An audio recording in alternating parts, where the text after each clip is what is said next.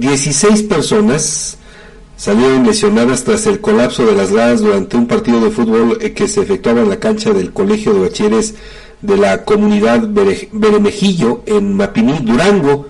El incidente se registró la mañana de ayer cuando las gradas se encontraban a su máxima capacidad, lo que pudo originar el desplome sobre los asistentes al encuentro deportivo estudiantil.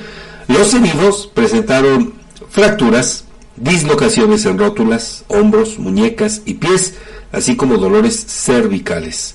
De hecho, una adolescente sufrió fractura de mandíbula, informaron paramédicos.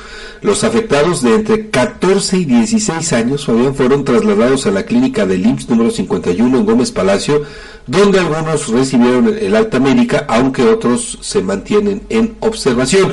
Las autoridades educativas iniciaron un peritaje para determinar las causas del colapso y analizar la integridad de las instalaciones en el plantel, Fabián. Y ahí te voy a preguntar, bueno, responsabilidad de quién sería pues ahí eh, en primera instancia tendría que ser de las autoridades del plantel por eh, o la falta de mantenimiento o la falta de revisión de la estructura, sobre todo si saben que va a haber una afluencia mayúscula de personas, sí.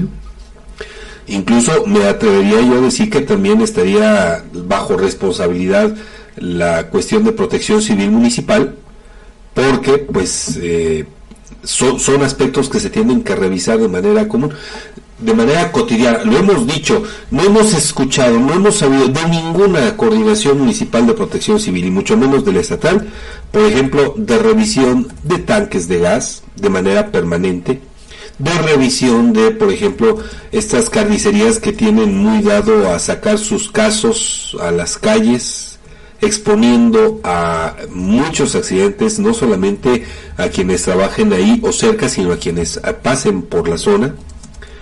Y, y, cuestiones como estas, Fabián. Bueno, pues, ¿ve? A ver si hay algún responsable.